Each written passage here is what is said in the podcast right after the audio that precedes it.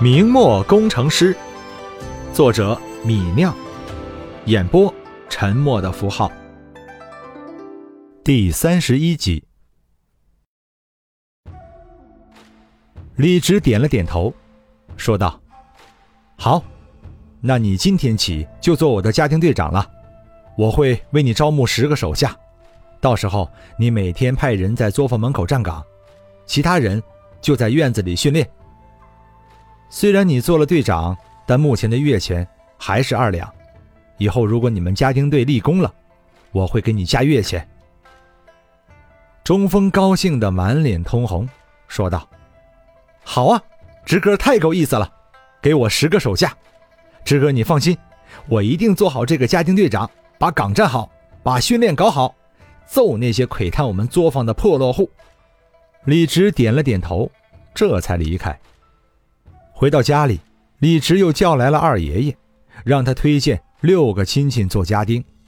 李有胜自然不会放弃上门的好事儿，推荐了六个李直见都没见过的远房亲戚。说这来的都是大个子，李直又放风给老爷，老爷郑品春立即推荐了四个身材比较高大的远房亲戚来，凑齐了十个人，组建了一个家丁队。李直又从街坊的子弟中招募了一个人做作坊帮工，补足了中锋离开后的空缺。家丁队是李直穿越到这个时代以来掌握的第一支武力，李直十分重视。家丁队成立后，就开始进行日常的站岗和训练了。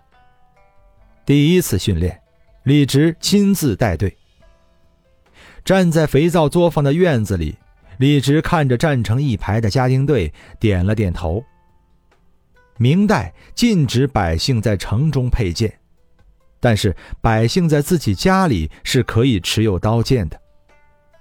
李直给自己的十一个家丁每人买了一把红缨长枪，平时放在作坊里，遇到警情才拿出来使用。站岗时候，每人持一根长棍做武器。此时站在院子里，十一个家丁都举着红缨枪，看上去颇有气势。站在家丁队前面，两世为人的李直大声训话：“你们知道组建这个家丁队的目的所在吗？”听到李直的询问，十一个家丁不确定答案，不敢回答。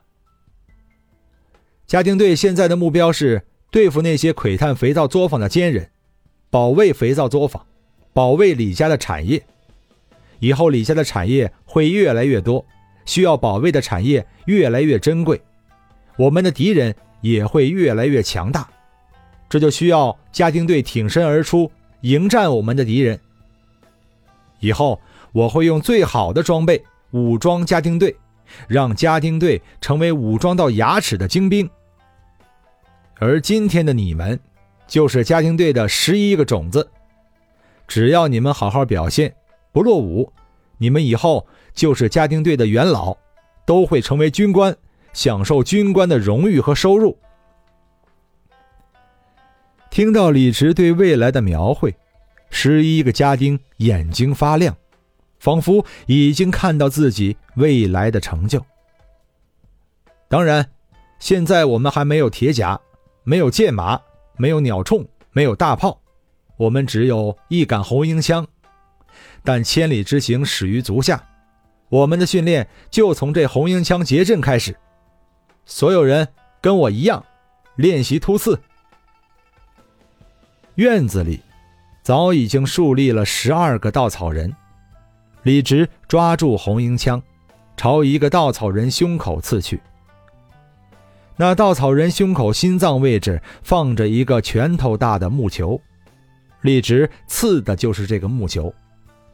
嘿，一枪过去，李直没有刺到木球，落了空。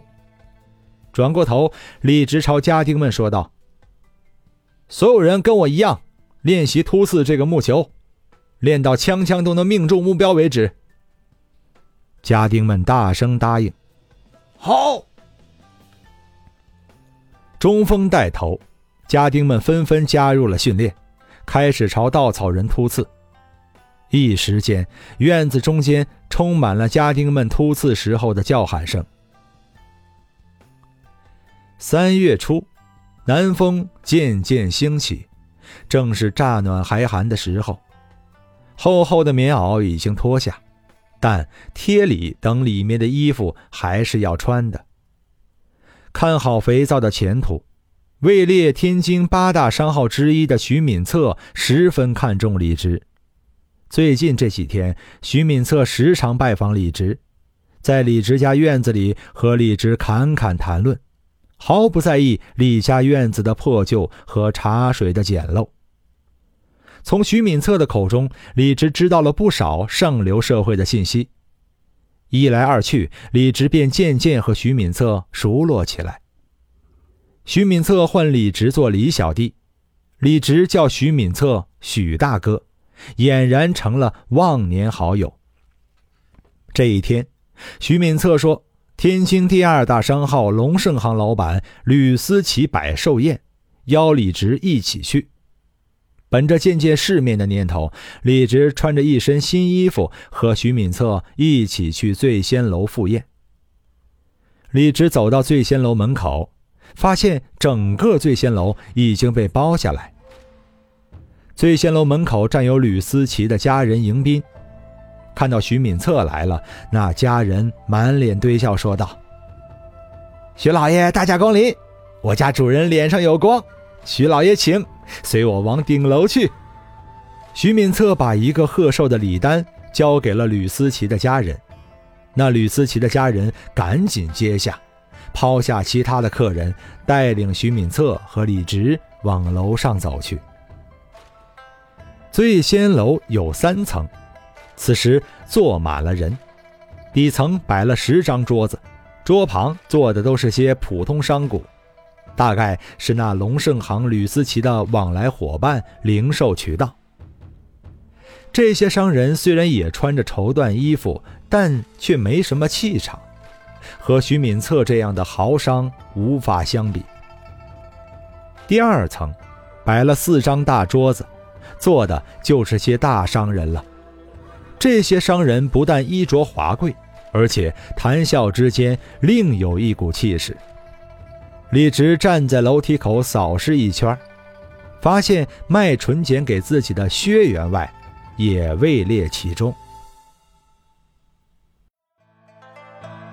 本章播讲完毕，感谢您的收听。